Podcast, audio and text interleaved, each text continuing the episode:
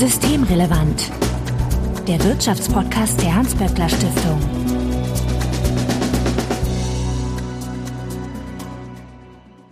Heute ist Donnerstag, der 31. März 2022. Willkommen zur 97. Ausgabe von Systemrelevant. Johanna Wenkebach, ich grüße dich.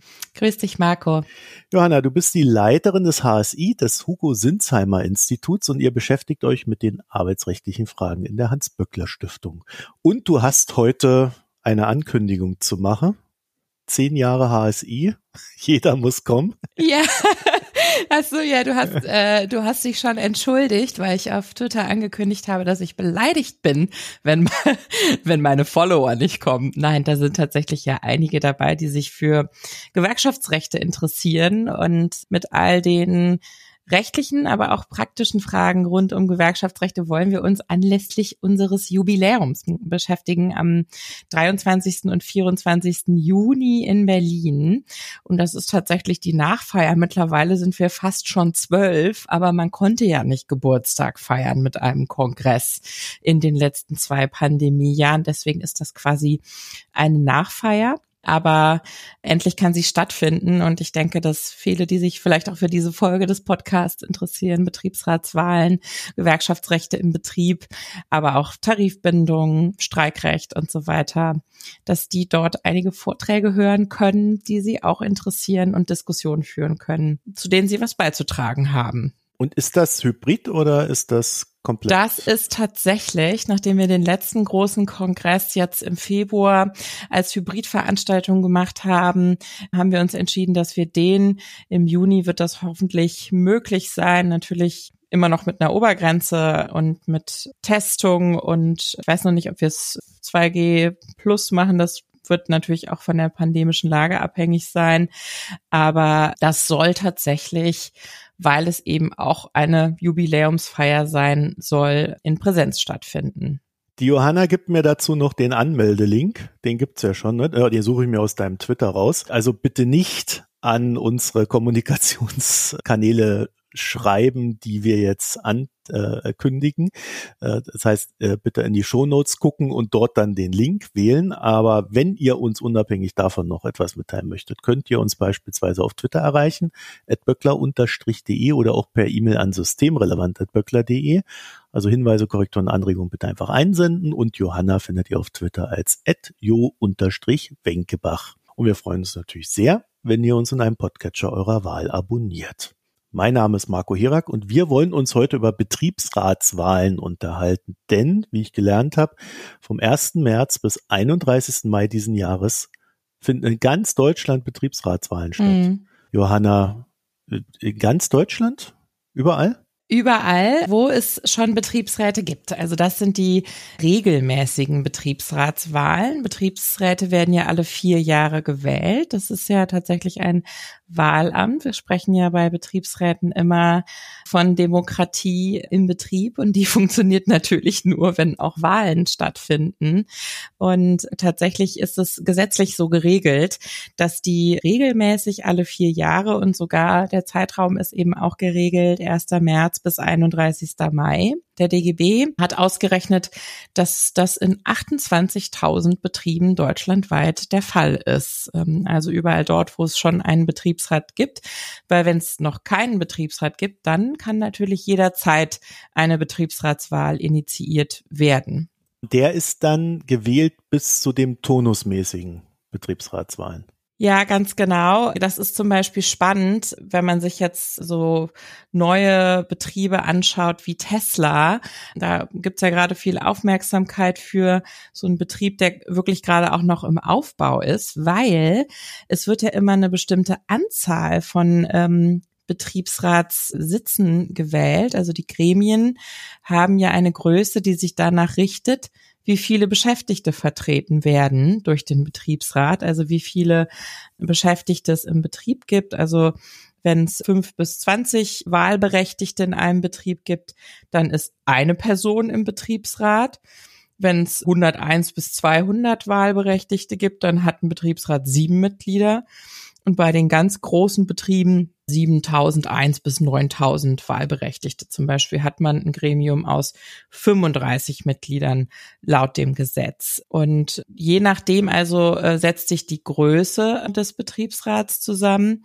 Und wenn man sich so einen Betrieb wie Tesla anguckt, wo gerade tausende Beschäftigte eingestellt werden, die haben jetzt schon Betriebsratswahlen gemacht. Der wächst aber noch weiter und irgendwann ist dann der Betriebsrat kleiner, als er eigentlich sein sollte. Clever, ja. Das wäre wieder so ein typischer mhm. Trick. Ja, mhm. also die Freude war auch nur so mittel, äh, kann man sagen, bei der zuständigen Gewerkschaft der IG Metall. Denn natürlich ist es gut, dass es da einen Betriebsrat gibt. Das gehört sozusagen, das ist Teil unseres Modells, wo man ja bei Tesla durchaus berechtigten Zweifel haben konnte, ob sie das so akzeptieren. Es gibt ja mm, eindeutige Fälle von Union Busting bei Tesla in den USA, so dass man da von Anfang an geschaut hat, hm, jetzt kommen die nach Brandenburg, stellen ja viele tausend Beschäftigte ein, werben ja auch ähm, in unseren osteuropäischen Nachbarländern schon für die Produktion an. Das ist ja auch immer so ein Einfallstor für ja eher Unterlaufen von Beschäftigungsbedingungen. Und dann haben sie als erstes eine europäische SE gegründet, also die Gesellschaftsform gewählt, wo es gerade keinen Aufsichtsrat gibt und die Unternehmensmitbestimmung sichergestellt ist, so eine klassische Strategie. Da hast du ja hier im Podcast schon mal mit Daniel Hay drüber gesprochen, so eine klassische Strategie, um Unternehmensmitbestimmung zu unterlaufen. Gespräche mit der Gewerkschaft in Richtung Tarifbindung haben auch noch nicht stattgefunden, so dass alle wirklich sehr gespannt waren, naja, wird es denn da einen Betriebsrat geben? Und deswegen kam jetzt tatsächlich doch durchaus positiv wahrgenommen die Ankündigung, ja, es wird jetzt Betriebsratswahlen geben. Nur wählbar ist vor allen Dingen, wer einige Monate im Betrieb ist. Und der Personalaufbau hat natürlich mit Führungspositionen und dem Managementbereich angefangen. Und in der Produktion sind noch gar nicht so viele Arbeiterinnen und Arbeiter angestellt. Das heißt, wenn man jetzt wählt, Aha. sind vor allen Dingen Management, Führungspositionen wählbar und eben noch weniger aus der Produktion. Und es sind natürlich auch weniger Wahlberechtigte in der Produktion, weil die eben erst danach angestellt werden, so dass die IG Metall schon gesagt hat, hm, na ja, das ist etwas unglücklich, dass es jetzt schon so früh stattfindet, die Betriebsratswahlen. Und das ist dann auch erstmal für zwei Jahre auf jeden Fall so fest. Und das ist auch der Grund, weswegen der DGB sich gerade sehr darum bemüht, auch eine Kampagne macht. Ähm, es gibt Plakate in verschiedenen Städten und natürlich jede Einzelgewerkschaft das auch ganz intensiv macht. Es hat ja auch tatsächlich der Bundespräsident dazu aufgerufen, sich an Betriebsratswahlen zu beteiligen auch die politischen Parteien, die sagen, nutzt in den Betrieben diese Möglichkeit von eurer Stimme Gebrauch zu machen, das zu beeinflussen, denn es ist eben nicht egal, wer da drin sitzt. Es geht ja nicht einfach nur darum, dieses Gremium zu haben, sondern da gibt es natürlich schon große Unterschiede, wie dieses Gremium dann arbeitet. Und deswegen ist es eben wichtig, dass gewählt wird. Und da treten ja auch unterschiedliche, unterschiedliche Persönlichkeiten oder Listen an.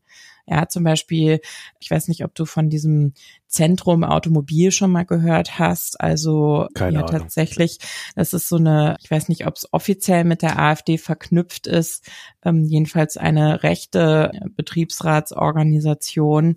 Und die sind zum Beispiel in Süddeutschland in der Automobilindustrie aktiv. Und da ist es natürlich schon entscheidend, wie viel Sitze in so einem Betriebsratsgremium bekommen die. Und da ist jetzt schon bei den Automobilstandorten in Baden-Württemberg ist schon gewählt worden und da ist schon vermeldet worden, dass die bei den Wahlen keine Landgewinne hatten, äh, was eine positive Meldung war aber eben auch nochmal zeigt, dass Wahlen stattfinden ist das eine und wer dann in den Betriebsrat gewählt wird, ist das andere. Und deswegen ist es so wichtig, von seinem Wahlrecht Gebrauch zu machen. Und um nochmal ganz kurz auf Tesla zurückzukommen, da gab es eben eine Liste, kann man in der Presse nachlesen, gab es einiges an Berichterstattung zu, mit eben doch eher managementnahen Kandidatinnen und Kandidaten und auch eine Liste der IG Metall. Das sind dann eben Mitglieder der IG Metall, die da als Betriebsräte kandidieren, dann entsprechend auch natürlich eine wichtige Verbindung zur Gewerkschaft sind. Und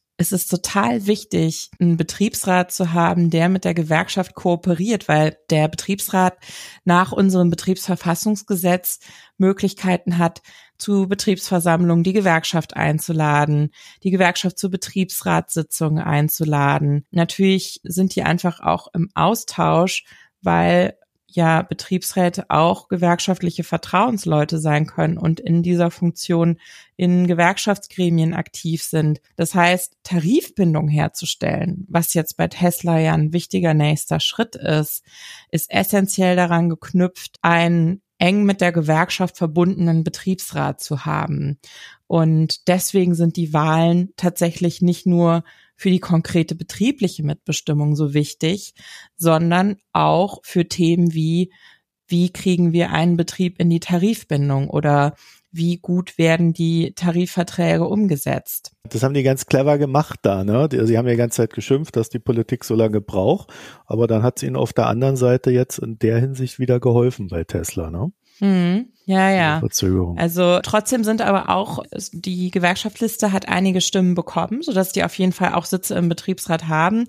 Und zwar auch so viele, dass jetzt die arbeitgeberfreundlichen Sitze da im Betriebsrat nicht einfach machen können, was sie wollen. Und ich meine, jetzt in dieser Aufbauphase, da muss ja, also da, da hat ein Betriebsrat so viele Regelungs- und Gestaltungsmöglichkeiten, wenn es ihn gibt. Da werden ja wirklich auch Flöcke eingerammt für die Arbeitsbedingungen dort. Zum Beispiel die ganzen Einstellungsverfahren sind ja dann auch mitbestimmt und ähm, da ist es natürlich entscheidend, wie ein Betriebsrat sich zum Beispiel in die Einstellung von den Beschäftigten einbringt. Also da wird sehr viel zu tun sein jetzt in so einer Aufbauphase. Aber auch in den anderen Betrieben, wo überall gewählt wird, haben die dann gewählten wirklich riesige Aufgaben vor sich jetzt in der Transformation. Deswegen ist es überall wichtig. Du hast gerade eben gesagt, dass das bei Tesla dann für zwei Jahre sein wird, aber so ein Betriebsrat wird ja auf vier Jahre gewählt. Bedeutet das, dass man den nach zwei Jahren upgraden kann in so einer Situation? Ja, genau, richtige Nachfrage. Also eigentlich ist das für vier Jahre angelegt, aber auch das ist gesetzlich geregelt, wenn eben sozusagen die Beschäftigtenzahl extrem steigt, oder sinkt. Bei Tesla wird es ersteres sein. Dann kann man auch schon nach 24 Monaten nochmal neu wählen, weil es soll ja ein Gremium sein, das wirklich auch die Beschäftigten repräsentiert, die dort arbeiten.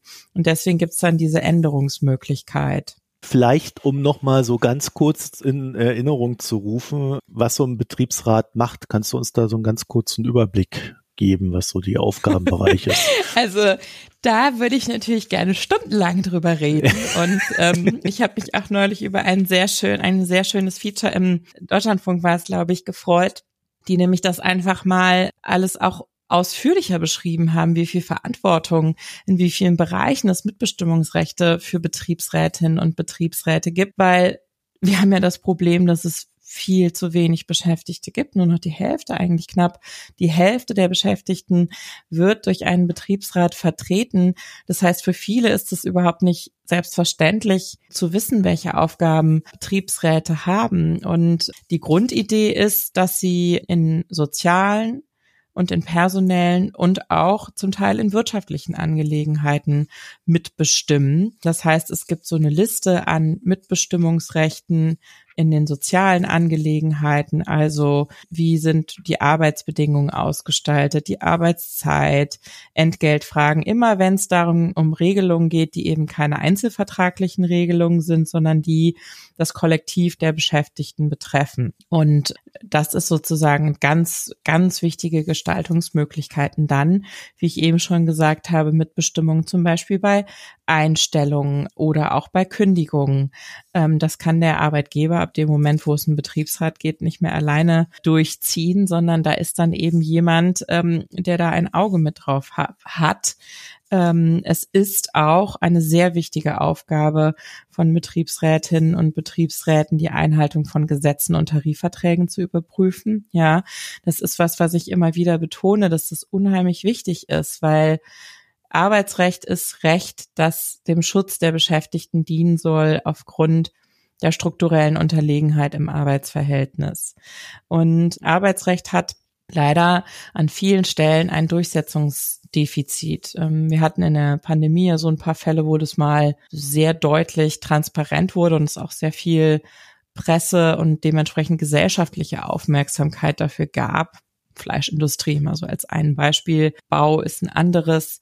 Oder wir haben diese ganzen Bereiche der neuen Arbeit im digitalen Raum, Plattformökonomie und so weiter, wo überhaupt nicht klar ist, ob Arbeitsrecht, wie es bisher besteht, anwendbar ist. Also es gibt ganz viele Bereiche, in denen wir zwar Gesetze haben, die eigentlich Beschäftigte schützen sollen, die aber nicht durchgesetzt werden, weil sich Beschäftigte als Einzelperson auch nicht trauen, sich zu melden und zu sagen, hier, ich glaube, lieber Arbeitgeber, du machst das falsch und du darfst das nicht, wie du uns behandelst. Und das ist ja auch der entscheidende Unterschied, den ein Betriebsrat dann bringt, dass da jemand ist, gesetzlich geschützt, institutionell verankert mit klar geregelten Verfahren von Konfliktlösungen, an denen sich Beschäftigte vertrauensvoll wenden können und sagen können, hier, sag mal, guck mal, ich soll das jetzt so und so machen meine Schicht wurde jetzt auf die und die Nachtzeit verlegt oder guck mal, was mir hier ausbezahlt wurde, da fehlen doch Zuschläge. Und er muss sich dann eben nicht alleine vor seinen Arbeitgeber oder den Vorgesetzten stellen, sondern der Betriebsrat mhm. klärt das dann. Und ich denke, das ist wirklich ein ganz entscheidender Unterschied in diesem Machtverhältnis Arbeiter so ein Kollektiv zu haben, das verbriefte Rechte im Betriebsverfassungsgesetz hat. Wie, wie ist denn das? Also das klingt ja jetzt so, als ob das etwas ist, was jeder Arbeitnehmer und jede Arbeitnehmerin eigentlich haben möchte. Und äh, da mhm. müsste ja dann die Wahlbeteiligung entsprechend hoch sein. So, sozialistische 90 Prozent oder so. ja, es ist natürlich unterschiedlich von Betrieb zu Betrieb. Der DGB hat das auf seiner Homepage sehr schön zusammengestellt und auch nochmal so ins Verhältnis gesetzt zu ähm, anderen Wahlen, die wir haben. Also 2018 lag die Wahlbeteiligung bei 75,5 Prozent. Bei der Bundestagswahl äh, jetzt 2021 waren es 76 Prozent, also 76,6 Prozent, also knapp ein Prozent weniger Wahlbeteiligung als bei den Bundestagswahlen, während wir bei den Landtagswahlen, da schwankt es ja so in Deutschland zwischen 60 bis 75 Prozent. Kommunalwahlen. Ist deutlich weniger als die Wahlbeteiligung bei den letzten Betriebsratswahlen war. Und die Europawahl 2019 da haben ja 50,6 Prozent nur gewählt. Also, ne, das ist schon die Wertigkeit offensichtlich in den Betrieben wesentlich höher. Jetzt war natürlich die Sorge bei diesem Durchgang, dass es schon ordentlich geruckelt hat. Also so ein Wahlvorgang, eine demokratische Wahl da zu organisieren, das ist echt nicht ohne. Du meinst, weil jetzt Corona äh, da war äh, und das, ja, die Leute sind ins Homeoffice gegangen. Manche, ne? Und dann haben wir diese ganzen wirtschaftlichen Unsicherheiten. Ständig sind irgendwelche Lieferketten unterbrochen. Da werden ganze Abteilungen, Betriebe, also teilweise haben ja sogar wirklich komplette Betriebe, die in Kurzarbeit null waren, also wo einfach gar keiner mehr im Betrieb war. Und wenn, wenn das dann große Betriebe sind mit tausenden Beschäftigten, müssen da tausende von Briefwahlunterlagen rausgeschickt werden. Ach, das ist dann die Lösung. Man geht dann her, also wenn man nicht mehr im Betrieb das machen kann, weil die Leute ja alle weg sind, dann sagt man, okay, dann gibt's eine Briefwahl und dann wird jeder angeschrieben und kann dann teilnehmen. Ganz genau. Und da muss man aber gucken, wer ist denn im Betrieb? Und ich meine, im Betrieb ist es natürlich leichter, weil man einfach sagt, heute ist Wahltag, die Urne steht in Raum so wie noch und dann können alle dahin tapern in ihrer Arbeitszeit. Das macht natürlich auch eine Betriebsratswahl sichtbar als demokratischen Akt und als etwas, der im Betrieb eine Rolle spielt. Und da gab es durchaus Sorgen. Und ich fürchte auch nicht unberechtigte Sorgen, dass wenn sozusagen Beschäftigte nicht im Betrieb sind, die Wahl nicht im Betrieb stattfindet, dass das negativen Einfluss haben wird auf die Wahlbeteiligung. Ja, du meinst auch, weil so ein Brief kann ja mal, den legt man dann so auf den Stapel, ne? Und dann, ja, ja, ja, ja. mache ich morgen. Ja, ja, und dann vergisst man es doch ja. in der Frist und so. Also ich habe mal so ein bisschen geschaut. Es ist natürlich, die Wahlen laufen ja noch bis Ende Mai. Also es gibt noch keine gesammelte Auswertung. Ich habe es mir jetzt mal Volkswagen, Wolfsburg war ja spannend. Ich weiß nicht, das hattest du vielleicht mitgekriegt, da gab es ja einiges an, ja, wirklich Auseinandersetzungen im Vorfeld auch schon zur Wahl und Zum ersten Mal hat er ähm, mit Daniela Cavallo eine Spitzenkandidatin für die IG Metall kandidiert, sodass da sehr genau hingeschaut wurde. Und die IG Metall Wolfsburg hat das tatsächlich auf ihrer Homepage schon ausgewertet und schreibt eben, dass die Wahlbeteiligung tatsächlich fast dieselbe war wie 2018. Also da ist es mhm. offenbar gelungen, aber ich glaube, da wurde auch sehr ähm, intensiv dran gearbeitet. Da wollte ich gerade sagen, das war ja, ich will jetzt nicht sagen umstritten, aber da wurde gestritten.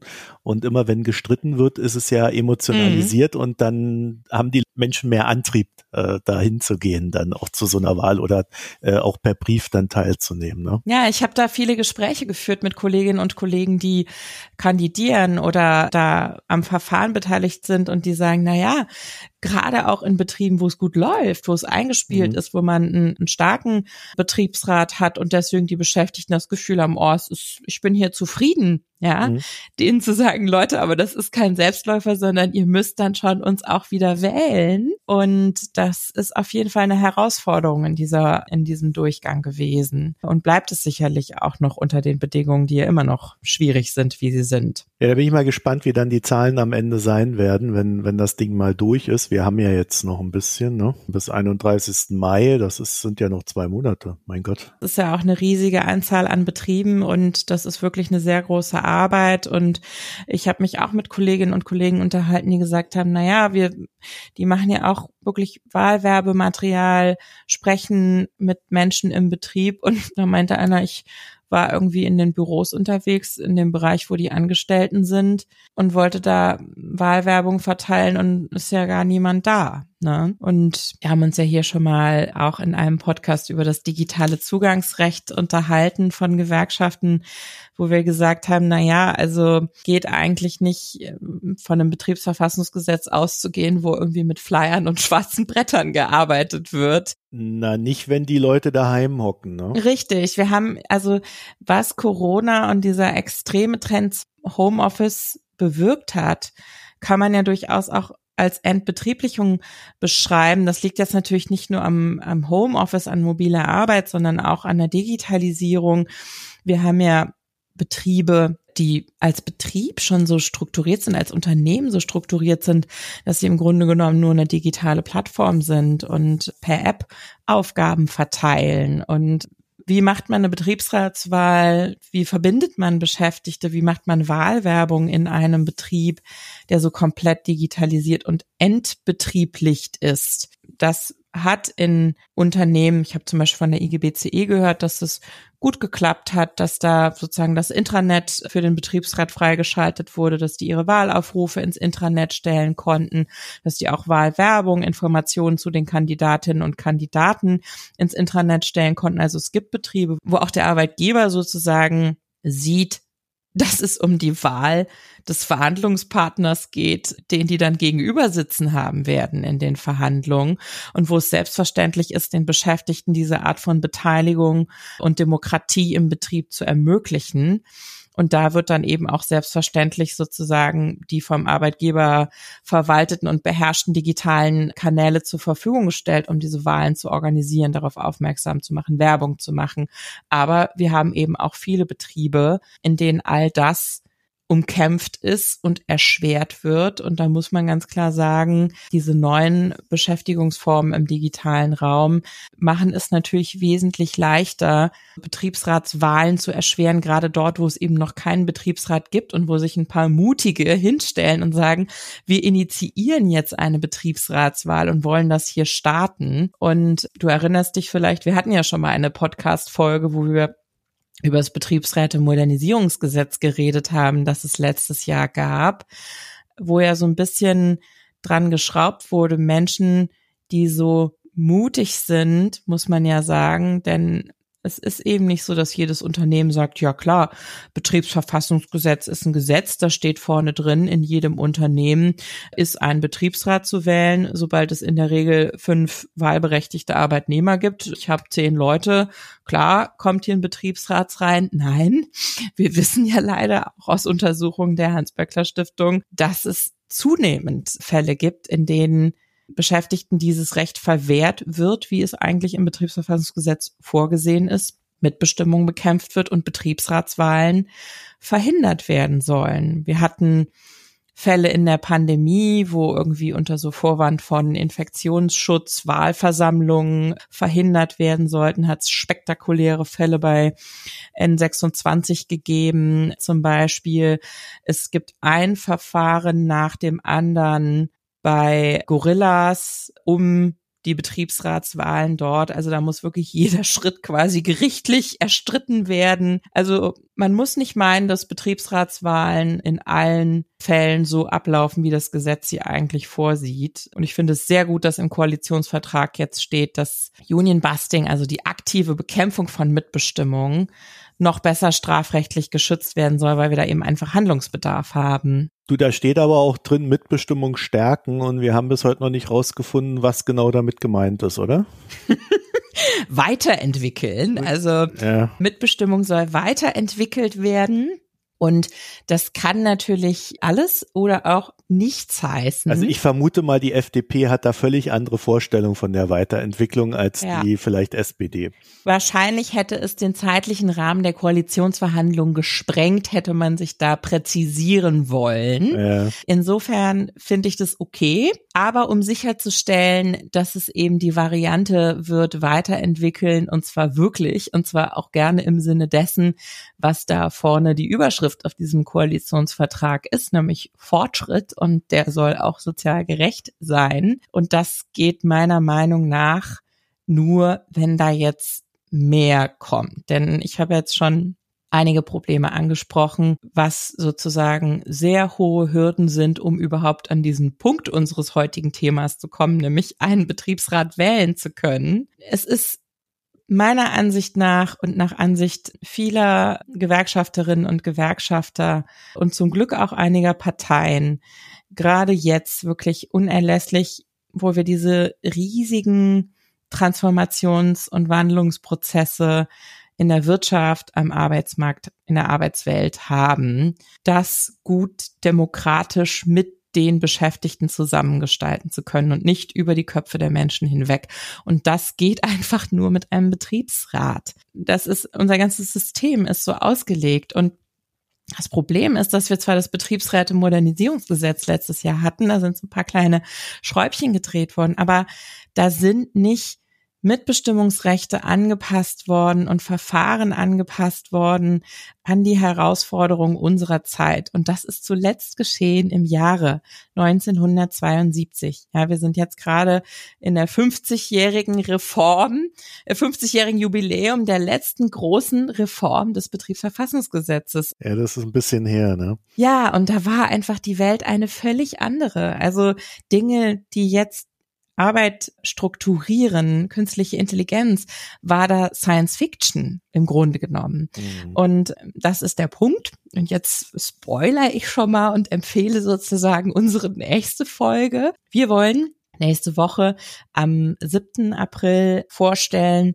einen DGB-Entwurf für ein grundlegend novelliertes, also reformiertes Betriebsverfassungsgesetz. Und zwar nicht nur mit ein paar Klarstellungen und äh, Schönheitsreparaturen und netten Überschriften, sondern wirklich so auch aus der Erfahrung von jahrzehntelanger Praxis mit der Betriebsverfassung, wo wir meinen, hier müssen andere gesetzliche Regeln her, um den Herausforderungen des 21. Jahrhunderts in den Betrieben gerecht zu werden im Interesse der abhängig Beschäftigten. Und ich freue mich richtig darauf. Wir haben verabredet, dass wir das wirklich vorher nicht rausgeben vor dem 7. April. Es wird eine Veranstaltung der Hans-Böckler Stiftung geben. Es kann ja dann auch nochmal in den äh, Show Notes gehen, wo der Entwurf vorgestellt wird. Der Entwurf wird dann auch auf der Homepage stehen ab dem 7. April. Aber ich freue mich auch richtig drauf, mit dir in der nächsten Folge hier darüber zu sprechen, was genau wir da vorhaben. Und ja, das war noch meine Frage. Reden wir denn auch darüber? Natürlich. Und da freue ich mich okay. richtig drauf, weil ich wirklich überzeugt davon bin, dass es ein ganz wichtiges Vorhaben ist, um wirklich im Interesse von guter Arbeit jetzt unter den Veränderungsprozessen, und ich meine, du hast ja mit Sebastian zuletzt auch schon darüber gesprochen, nach den Entwicklungen den furchtbaren Entwicklungen der letzten Wochen haben wir einfach vor Augen, dass wir nicht nur irgendwie das, was wir vor diesem Krieg thematisiert haben, also ökologischen Umbau der Wirtschaft, weitergehende Digitalisierung, Globalisierungsthemen, also all diese Veränderungsprozesse, die schon da waren, die zum Teil dann noch beschleunigt worden sind jetzt in der Pandemie. Stichwort Homeoffice haben wir schon genannt. Und dazu kommt dann jetzt so eine Umverteilung auch in Richtung Wehretat und so weiter. Ich meine, ich glaube nicht, obwohl ich keine Ökonomin bin, dass es jetzt wahnsinnig dystopisch ist, davon auszugehen, dass soziale Ungleichheit sozusagen weiter ein Riesenthema sein wird und auch verschärft wird durch diesen Krieg. Und deswegen glaube ich, dass es ganz wichtig ist, den Menschen in den Betrieben bei ihrer Arbeit etwas in die Hand zu geben, was so ein, so ein kleiner Ausgleich ist, um sozusagen mitgestalten zu können, was da jetzt in den Betrieben und mit den Arbeitsbedingungen passiert. Ich glaube, das muss man gar nicht so ökonomisch betrachten. Es war ja in der Vergangenheit immer so, dass wenn Veränderungsprozesse waren, bedeutet das ja immer Unsicherheit und Unsicherheit läuft dann eigentlich immer so ab, dass die Menschen Angst haben und sich zurückziehen und eben nicht dafür kämpfen, dass es besser wird, weil sie glauben, dass sie halt äh, sonst ihren Status, den sie jetzt haben, schon verlieren würden.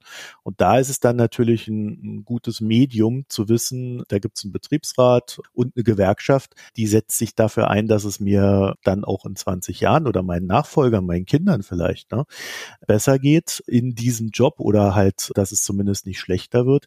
Und diese Kämpfe Kämpfe werden dann halt umso härter, wenn dann ein, ein wirtschaftlicher Schock kommen sollte, ob der nun Inflation ist, Krieg oder einfach nur ein Wirtschaftseinbruch, ne? weil dann werden ja die Ängste größer und die, die Drohungen, die dann Stellen abgebaut, dann traut man sich nicht mehr so viel. Ne?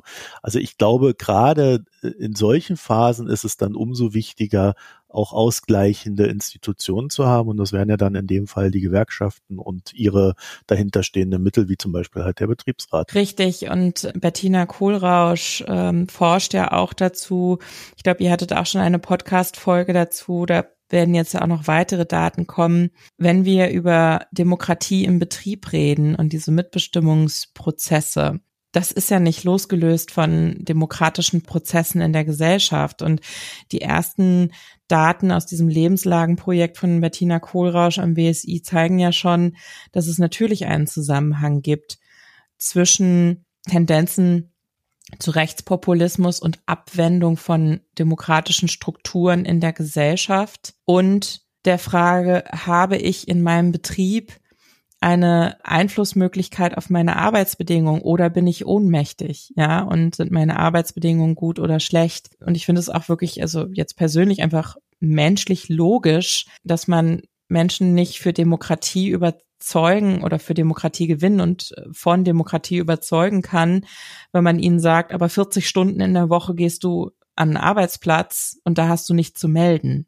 Ja, und deswegen finde ich das wirklich eigentlich denklogisch, dass man sagt, wenn wir Demokratie in der Gesellschaft stärken wollen, und das ist super essentiell jetzt gerade, dann müssen wir den Menschen auch Selbstbestimmung ermöglichen an ihrer Arbeit, wo sie fast jeden Tag der Woche viele, viele Stunden verbringen. Johanna Wenkebach, ich danke dir für das Gespräch. Ich danke dir, Marco. Wenn ihr dazu noch ein paar Gedanken habt, die ihr uns mitteilen möchtet, dann könnt ihr das tun, zum Beispiel per E-Mail an systemrelevant.böckler.de oder auf Twitter at böckler-de. Und wenn ihr Johanna direkt kontaktieren möchtet oder direkt indirekt, wie das halt in den sozialen Medien immer so ist, dann ja. findet ihr sie auf Twitter als at jo-wenkebach. Und wir freuen uns, wenn ihr uns in einem Podcatcher eurer Wahl abonniert. Vielen Dank fürs Zuhören, euch eine schöne Zeit. Bis nächste Woche. Tschüss. Tschüss. Das war Systemrelevant, der Wirtschaftspodcast der Hans-Böckler Stiftung.